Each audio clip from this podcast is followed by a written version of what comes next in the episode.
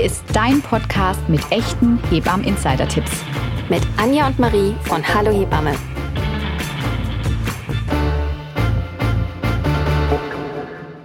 Hallo und herzlich willkommen zu unserer zweiten Folge vom Hallo Hebammen Podcast. Wir sind Anja und Marie. Wir sind zwei Hebammen aus Heidelberg und die Gesichter hinter Hallo Hebamme. Ja, wir finden uns in Staffel 2 von unserem tollen Podcast hier und in dieser Staffel geht es ja um das Neugeborene und die Kinder, nachdem wir uns in Staffel 1 komplett den Frauen und Müttern und Vätern gewidmet haben.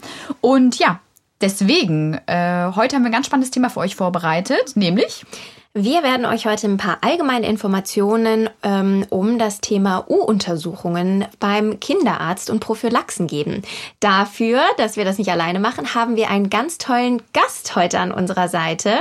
Der liebe Nico, der uns ähm, heute mit Rat und Tat zur Seite steht und einiges ähm, über dieses Thema erzählen wird. Ja, Dr. Nikolai Holmer-Duller ist auch häufiger auf unserem Blog vertreten als Experte und steht uns da wirklich mit Rat und Tat als Kinderarzt zur Seite. Und wir freuen uns sehr, dass du auch in diesem Format heute hier dabei bist. Und ja, hallo Nico.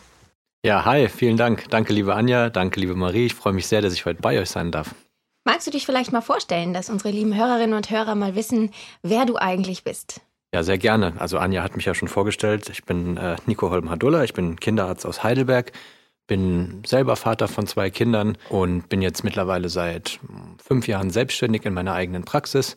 Habe vorher hm, sechseinhalb Jahre in der Kinderklinik in Heidelberg gearbeitet mit Schwerpunkt auf äh, Neu- und Frühgeborenenmedizin. Also ich war lange auf der frühgeborenen Intensivstation und bin Babynotarzt gefahren und ähm, habe jetzt so auch so ein bisschen meinen Schwerpunkt auf entwicklungsneurologischen Untersuchungen. Genau. Das klingt wunderbar. Wir als Hebammen bekommen ja immer mal so die Frage gestellt, warum seid ihr eigentlich Hebamme geworden? Ich glaube, jede Hebamme in, ihrem, ähm, in ihrer Karriere bekommt diese Frage einmal gestellt und diese würden wir dir heute auch gerne stellen. Warum bist du Kinderarzt geworden?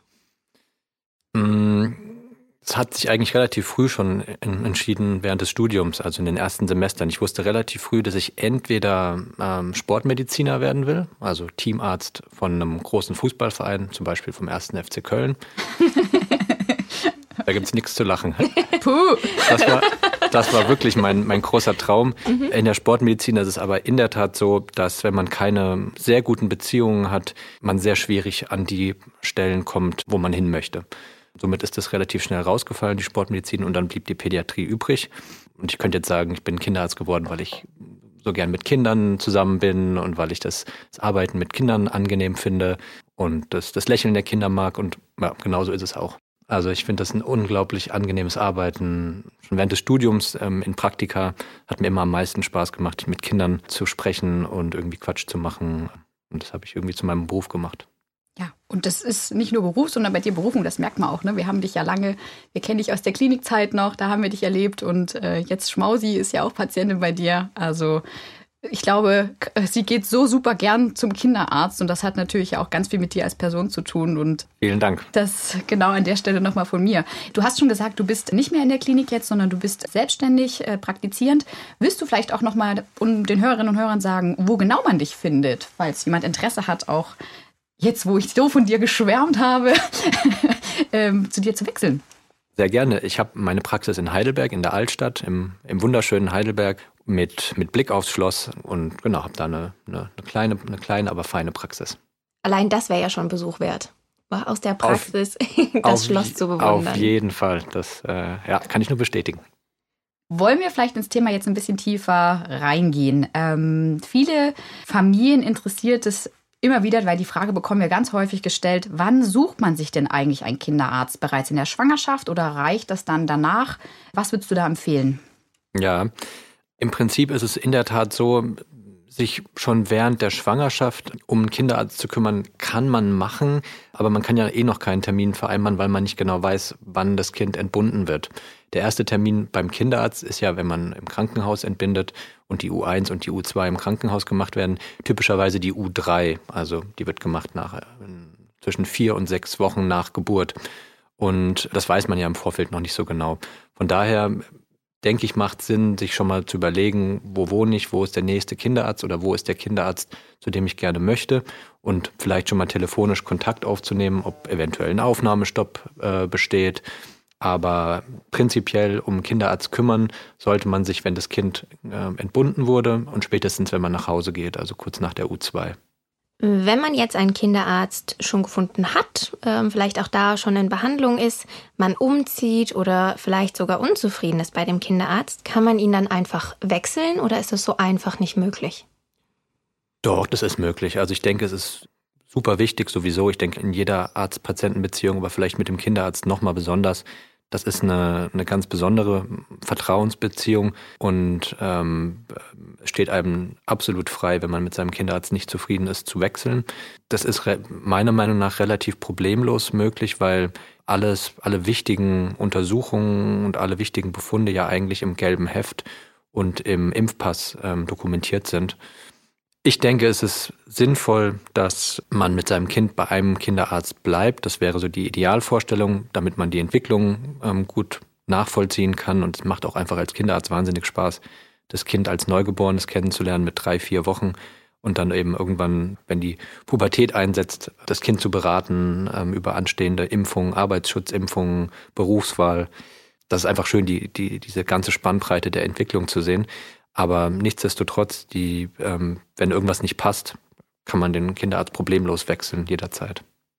Jetzt wird mir gerade, wenn du das so sagst, erstmal so richtig bewusst, was, wie lang eigentlich so diese Zeit ist, wo du wirklich deine Patienten, Patientin betreust. Verrückt. Ich kann das verstehen, was die Magie des Berufs für dich ausmacht. Und ja. auch schön, die Kinder ja. so aufwachsen zu ja. sehen. Ne? Und Total. Immer, du siehst sie ja dann doch in regelmäßigeren Abständen mm, und ähm, siehst, wie sie heranwachsen. Ja, das ist, das ist wirklich, das ist ein, ein ganz, ein, ein, ganz wichtiger Punkt, warum, warum die Pädiatrie so viel Spaß macht. Also ich mache ja auch die Vorsorgeuntersuchung, die U2s in der Geburtsklinik in Heidelberg. Das heißt, ich sehe die Kinder da am dritten Lebenstag zur U2 und die Kinder, die dann eben danach noch weiterhin zu mir in meine Praxis kommen, die sehe ich wirklich von Anfang an. Also die habe ich dann am zweiten, teilweise sogar schon mal am ersten Lebenstag zur Untersuchung gesehen und sehe die dann so groß werden. Das ist ganz, ganz toll. Diese Folge wird gesponsert von Velgastin. Du hast genug von lästigen Blähungen bei deinem Baby oder während der Schwangerschaft? Velgastin Blähungen-Suspension leistet sanfte Hilfe bei Blähungen und ist dabei gut verträglich. Hergestellt wird Velgastin in Deutschland bei Engelhardt Arzneimittel, den Machern von Prospan. Mehr Informationen findet ihr auf velgastin.com. Willst du uns mal so ein bisschen erzählen, was du als Kinderarzt eigentlich so machst? Du hast gerade schon so ein bisschen angesprochen, Vorsorgeuntersuchungen, aber äh, erzähl uns doch noch so ein bisschen mehr, was so dein tägliches Aufgabenfeld ist Du siehst die Kinder ja nicht nur, wenn sie krank sind. Erzähl mal. Genau, also im Prinzip in den ersten zwei Lebensjahren gibt es relativ viele Standarduntersuchungen für die, für die Säuglinge und dann Kleinkinder. Das sind diese, diese U-Untersuchungen oder Vorsorgeuntersuchungen. Was ich ja schon mal angesprochen habe, die U1 und die U2 werden typischerweise im Krankenhaus gemacht, direkt bei der Geburt und am dritten Lebenstag. Und dann geht es in immer länger werdenden Abständen weiter, im Prinzip bis zur U9 mit fünf Jahren. Die ist noch im, im gelben Heft dokumentiert. Die darauffolgenden Untersuchungen U10, U11, J1 und J2, das sind dann so Jugendvorsorgeuntersuchungen, von denen wissen viele Eltern gar nicht, dass es sie gibt, weil sie im gelben Heft nicht drinnen stehen. Ähm, aber im Endeffekt, das ist so das Grundgerüst und zu den Terminen sollte man die Kinder sehen. Das sind ja im Prinzip ähm, Krankheitsfrüherkennungsuntersuchungen, um zu schauen, dass alles okay ist und wenn irgendwas nicht okay ist, ähm, um weitere Abklärungen machen zu können und früh gegensteuern zu können. Und dazu, zu diesen Terminen kommen dann eben dann noch die Impftermine, teilweise kombiniert mit den Vorsorgeuntersuchungen oder als einzelne Termine. Und somit kommt man so in den ersten zwei Lebensjahren, sieht man die Kinder, wenn sie wirklich nur zu diesen Standardterminen kommen, also zu Vorsorgen und Impfungen, schon so ungefähr zehnmal. Und das ist, denke ich, auch gut so, um, weil in den ersten zwei Lebensjahren einfach die Entwicklung schon, finde ich, relativ engmaschig kontrolliert werden sollte. Das sind ja jetzt so die geplanten Termine. Wie sieht es denn aus, wenn das Kind krank ist? So akute Vorstellungen. Willst du uns darüber noch ein bisschen was erzählen? Genau, also im Endeffekt worüber wir gerade gesprochen haben, ist so das Gerüst der Standarduntersuchungen und der Standardimpftermine. Die Hauptvorstellungsgründe in der Kinderarztpraxis sind aber die akuten Erkrankungen, also Fieber, ne, fieberhafte Infekte, Ohrenschmerzen, Halsschmerzen, Bauchschmerzen, Durchfall, Erbrechen. Das überwiegt auf jeden Fall die Vorstellungen durch Vorsorgen und Impfungen. Gehen wir vielleicht nochmal zurück zu diesen Vorsorgeuntersuchungen. Willst du vielleicht mal erzählen, welche Parameter du da eigentlich bestimmst, nach was du genau schaust? Genau, bei den Vorsorgeuntersuchungen, das ist relativ standardisiert vorgesehen. Das sieht man auch im gelben Heft.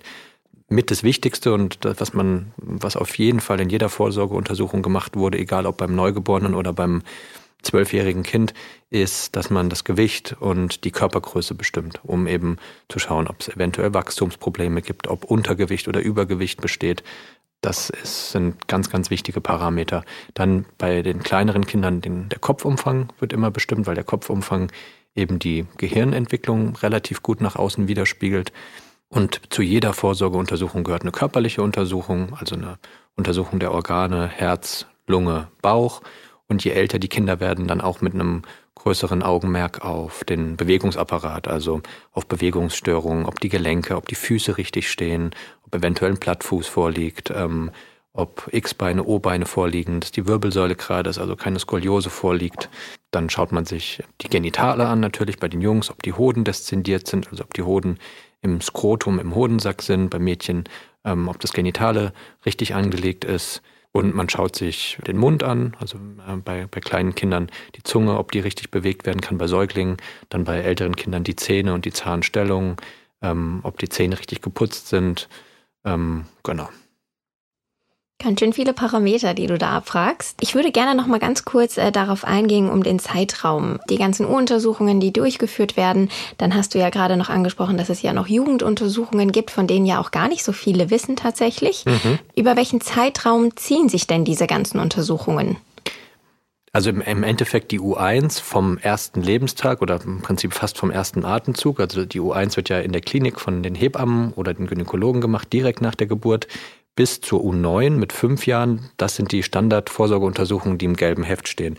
Und dann geht es weiter. Im Endeffekt, was nicht mehr im gelben Heft steht, ist die U10 mit, mhm. sieben, mit sieben bis acht Jahren, die U11 mit neun bis zehn Jahren, die J1, also die erste Jugendvorsorgeuntersuchung mit 12 bis 14 Jahren und die J2, die wird dann so mit 16 oder 17 Jahren gemacht.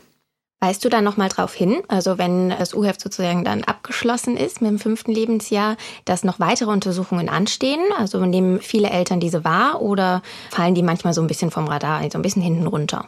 Ja, die fallen, die, ähm, die hat man häufig nicht auf dem Schirm. Die werden ganz häufig vergessen.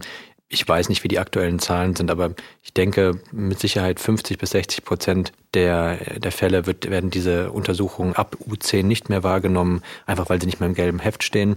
Und ich, ich weise alle meine Patienten immer darauf hin und wir haben in der Praxis auch so ein Recall-System, also dass wir die dann, die Patienten nochmal aktiv informieren und einladen, ob sie zu diesen Untersuchungen kommen möchten. Hätte das irgendeine Konsequenz, wenn man diese U-Untersuchung nicht wahrnimmt?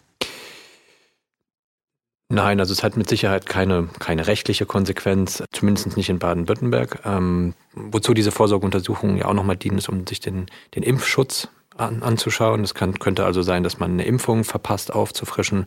Zum Beispiel die, die, die Tetanus-Impfung, die dann so zur Einschulung ansteht und die nochmal mit ungefähr 14 Jahren aufgefrischt wird. Die wird dann leider auch relativ häufig vergessen.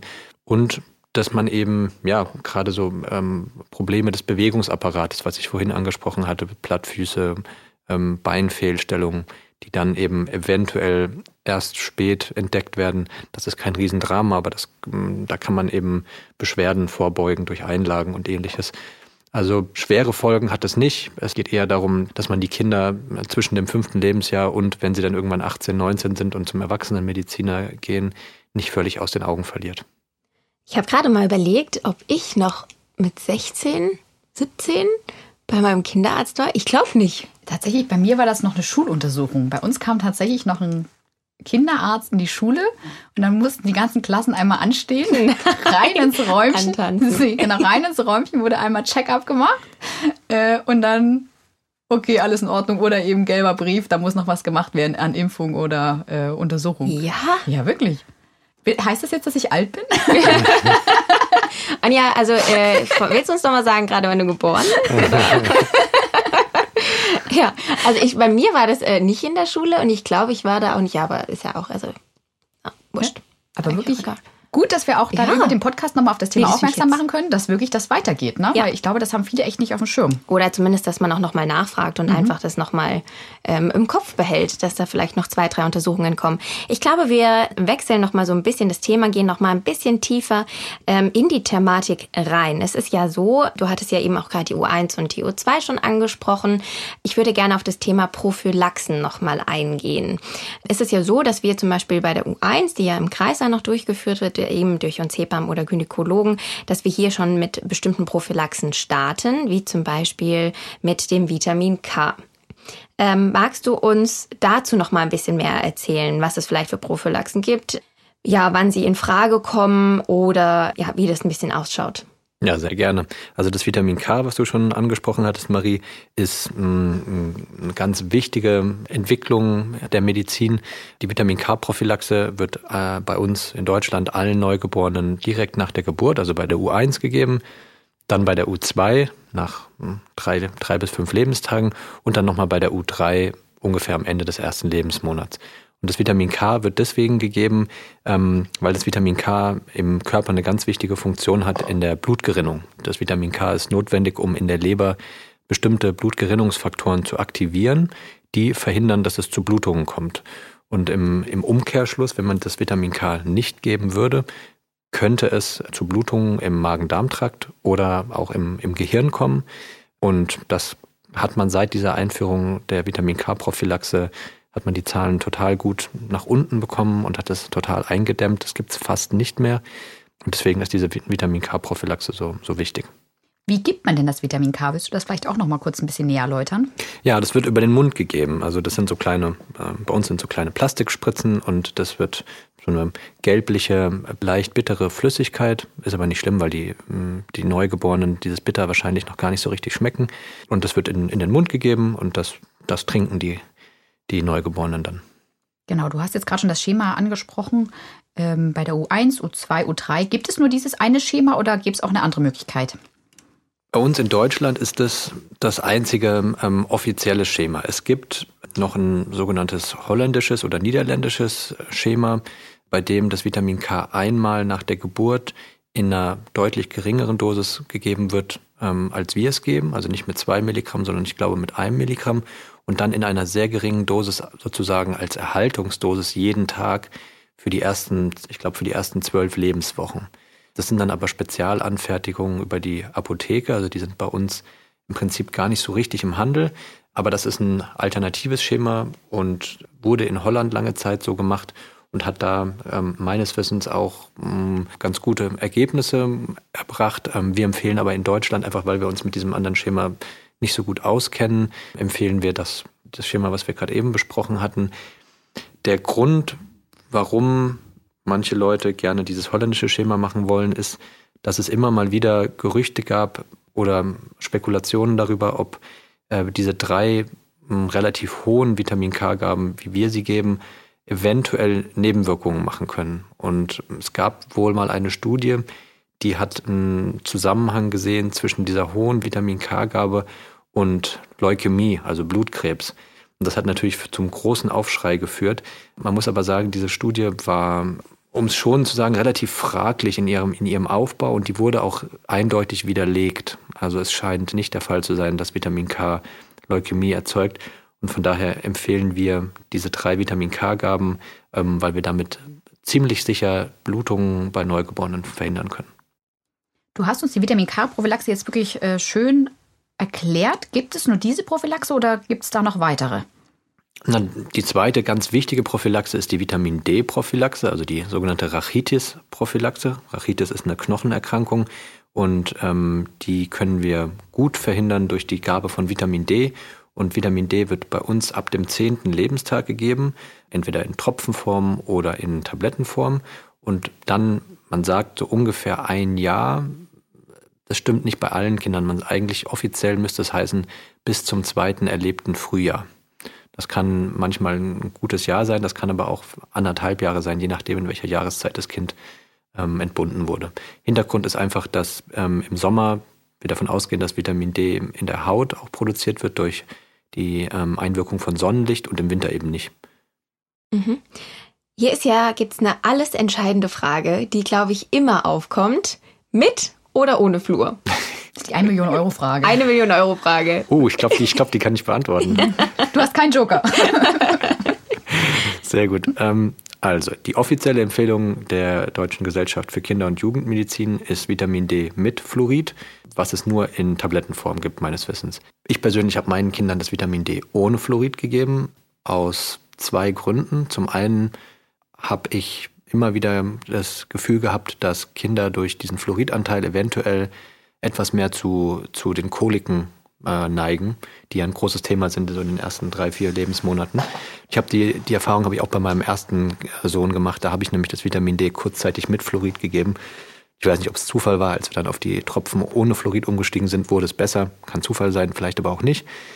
Und der zweite Grund ist, dass die Zahnärzte der äh, Deutschen Gesellschaft für Kinder- und Jugendmedizin da eben vehement äh, widerspricht und eben sagt, dass es nicht sinnvoll ist, das Fluorid von Anfang an in Tablettenform zu geben, sondern dass man, sobald der erste Zahn durchbricht, die Zähne lokal fluoridieren soll, also heißt mit einer fluoridhaltigen Zahnpasta die Zähne in Anführungsstrichen putzen soll, ähm, soweit es bei einem einjährigen Kind geht, und eben das Vitamin D ohne Fluorid zu geben. Und meiner Erfahrung nach, ich kann jetzt von Heidelberg und vom Raum Heidelberg sprechen, ich denke 80 Prozent der Hebammen und bestimmt 75 Prozent der Kinderärzte in Heidelberg empfehlen das auch so. Also der Großteil arbeitet mit Vitamin D ohne Fluorid, meistens in, in Tropfenform, weil es einfach angenehmer und ähm, eleganter ist zu geben. Jetzt hast du gerade schon die zwei verschiedenen Formen, sagen wir es mal, angegeben, dass es eben in Tabletten und in Tropfenform gibt. Würdest du eins davon bevorzugen, wenn du sagst, du hast jetzt zum Beispiel auch die Tropfenform für, für deine Kinder verwendet? Ist beides gleich gut? Also wie entscheidet man das ähm, als Eltern am besten, welche Variante ich jetzt wähle? Ja, das ist, eine, das ist eine schwierige Frage. Also im Endeffekt auch hier wieder die offizielle Empfehlung ist ja die Tablette mit Vitamin D und Fluorid und die gibt es nur als Tablette. Und es wird gesagt, man, man kann diese Tablette in die Wangentasche des Neugeborenen legen. Ich habe mich damit immer so ein bisschen schwer getan, bei meinen Kindern da was, was Festes in den Mund reinzulegen, weil ich nicht wusste, ob sie es irgendwie verschlucken oder wieder ausspucken. Und deswegen finde ich die Tropfen einfach ein bisschen eleganter. Die kann man, kann man auf einen Löffel tropfen oder in den Mund einfach direkt reintropfen und hat damit eine relativ sichere Applikation, eine relativ sichere Gabe des, dieses Medikaments. Die Tabletten kann man natürlich auch auflösen auf einen Löffel, also mit einem, mit einem Tropfen Muttermilch oder mit einem Tropfen Wasser und dann die, die Tablette zerstoßen und darin auflösen und in den Mund geben. Aber am Ende des Tages finde ich die, die Tropfen einen Ticken eleganter. Ich glaube, ich glaube, das, das kam durch. Yeah. Kann ich absolut nachvollziehen. Die einzige Sache, die ich immer noch find, wichtig finde, gerade wenn es um äh, die Tropfen geht, äh, was viele manchmal nicht wissen, ist, dass die unbedingt im Umkarton aufbewahrt werden sollten. Mhm, es ist ja wirklich so, dass die Eltern, die da manchmal am Wickeltisch stehen, das sie nicht vergessen und dann sieht der Karton irgendwie ausgefranst irgendwann aus und dann fliegt der weg. Aber das Vitamin D ist ja recht lichtempfindlich, deswegen ganz wichtig dann darauf achten, dass ihr den Umkarton drumherum lasst, egal wie ausgefranst der aussieht. Ja, das stimmt. Genau. Und ich glaube auch nochmal ähm, wichtig, dass man hier auch die Dosierung wirklich einhält. Ne? Also bei den Tropfen ist ja doch dann manchmal die Gefahr, dass dann doch mal so ein Tropfen nicht ganz im Mund gelandet ist. Auch dann gebe ich ja nochmal ein. Ähm, darauf sollte man ja auch achten. Ja, das stimmt. Das ist ein Medikament, das sollte einem bewusst sein. Diese Vitamin D-Tropfen sind ein Medikament, ein relativ sicheres, aber es bleibt dabei, es ist ein Medikament und deswegen sollte man die Dosierung relativ genau einhalten, also einen Tropfen pro Tag ab dem zehnten Lebenstag. Hm, die Dosis, die wir geben, wenn da jetzt mal aus Versehen mal zwei Tropfen ankommen, ist das, wenn das einmal passiert, nicht schlimm und kein Grund, dass man ins Krankenhaus muss. Es sollte aber im Endeffekt mehr oder weniger ein Tropfen sein kommt und ja mal wirklich passieren kann bei dem Vitamin D, weil man das doch ja über einen recht langen Zeitraum gibt, dass mal die ein oder andere Gabe vergessen wird. Was empfiehlst du den Eltern, die jetzt irgendwie merken, oh Mist, ich habe jetzt mal eine Tablette vergessen oder oh Mist, ich habe es jetzt vielleicht sogar mal vergessen, eine Woche zu geben? Ab wann wird das denn kritisch und äh, was sagst du denen? Ja, wir sprechen jetzt von der Vitamin D-Prophylaxe, ne? Und das passiert, glaube ich, jedem Mal. Ist mir mit meinen Kindern auch passiert, regelmäßig dass ich mir gedacht habe, ups, habe ich es die letzten zwei Tage eigentlich gegeben. Meine Empfehlung und das deckt sich auch mit der offiziellen Empfehlung, ist, dass man dann nicht einfach fünf Tropfen nachgibt, sondern ab dann wieder ganz kon konsequent weitergibt, sich am besten eine Tageszeit aussucht, ähm, dass man es immer zur selben Tageszeit gibt, entweder morgens beim Wickeln oder abends beim, beim letzten Wickeln, damit man es eben nicht vergisst. Also meine Empfehlung wäre ganz klar, wenn man es mal zwei, drei Tage vergessen hat, ist nicht optimal, ist aber auch nicht schlimm. Sorgen machen, das ist super schwierig zu sagen. Es gibt ja jetzt nicht irgendwie eine bestimmte Tageszahl, ähm, ab wie vielen Tagen vergessen man zum Arzt muss, aber es sollte, es sollte regelmäßig gegeben werden, wenn man es ab und zu mal einen Tag vergisst, zwei Tage vergisst, ist nicht schlimm. Man sollte aber dann nicht die doppelte Dosis nachgeben, sondern einfach ganz normal im Rhythmus bleiben. Ich jetzt gerne hier an der Stelle noch erwähnen, obwohl die ja, also sie ist nicht mehr häufig, sie ist aus der Standardisierung abgeschafft. Das ist die sogenannte Credé-Prophylaxe. Willst du dazu noch ein, zwei Worte sagen? Ja, spannend. Ähm, also die Credé-Prophylaxe habe ich nicht mehr kennengelernt als als Kinderarzt, ähm, als Baby aber schon. Mm, die Kreditprophylaxe wurde von einem, von einem deutschen Gynäkologen mm, am Ende des 19. Jahrhunderts entwickelt oder ähm, sich ausgedacht. Im Endeffekt ist das eine Prophylaxe, um zu verhindern, dass bei Neugeborenen von Müttern, die eine Gonorrhoe haben, also eine durch Gonokokken hervorgerufene Geschlechtserkrankung, dass diese Neugeborenen sich dann im Geburtskanal mit diesen Gonokokken infizieren und eine schwere, eine schwere Augenentzündung bekommen, die bis zur Erblindung führen kann. Und das war früher gar nicht so selten im 19. Jahrhundert. Und deswegen wurde noch bis 1986 wurde allen Neugeborenen direkt nach der Geburt Silbernitrat in die Augen getropft.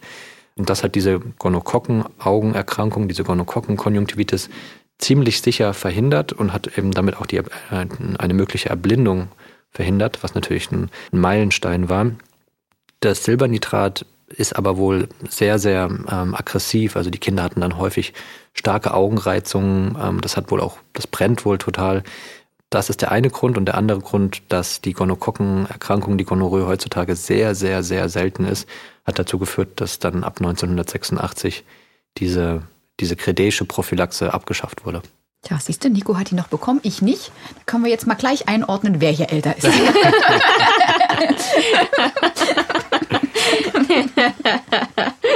das hat die wohl richtig zu schaffen gemacht, ha? ja, ja, ja. Geh da jetzt nicht näher drauf ein.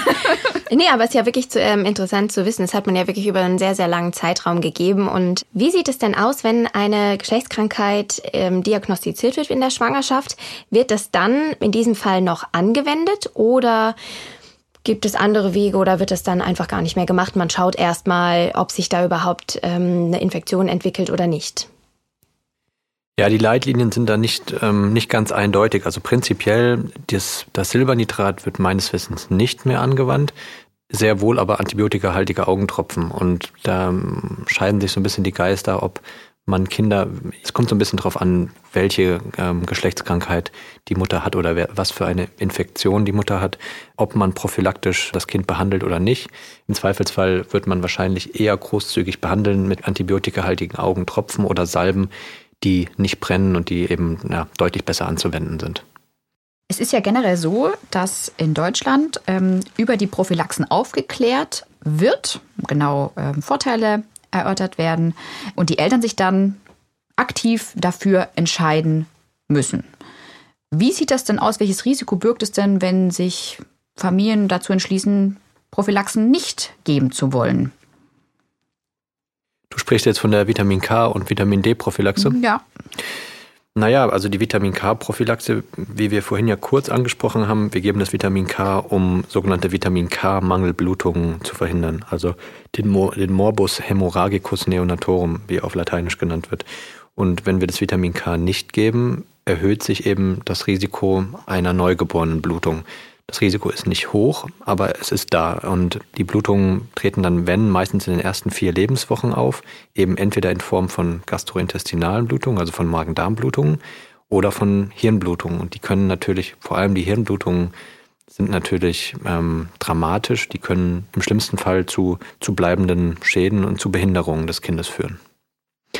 Und die Vitamin D-Prophylaxe soll ja diese Vitamin D-Mangel-Rachitis verhindern.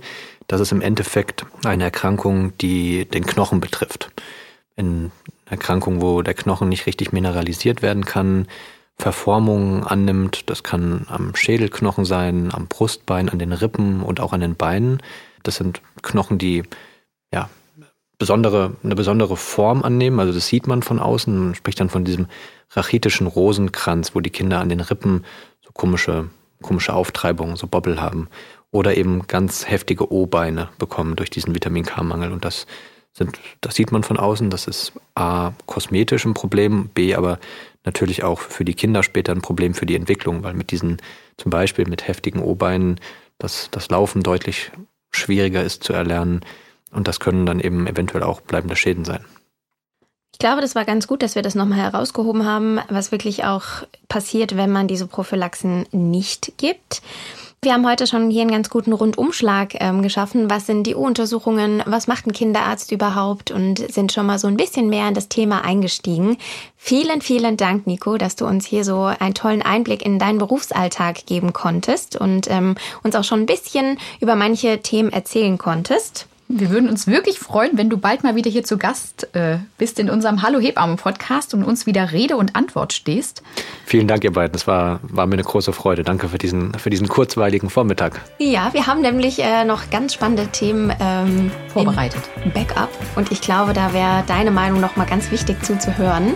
Vielleicht ähm, freuen sich ja unsere Hörerinnen und Hörer auch. Lasst uns gerne einen Kommentar da, wie euch die Folge heute hier gefallen hat. Abonniert auch unbedingt den Hallo Hebammen Kanal. Teilt ihn mit der Welt Welt, dass jeder davon erfährt. Und ja, schön, dass ihr heute hier eingeschaltet habt und wir freuen uns bis in zwei Wochen. Eure Anja und Marie.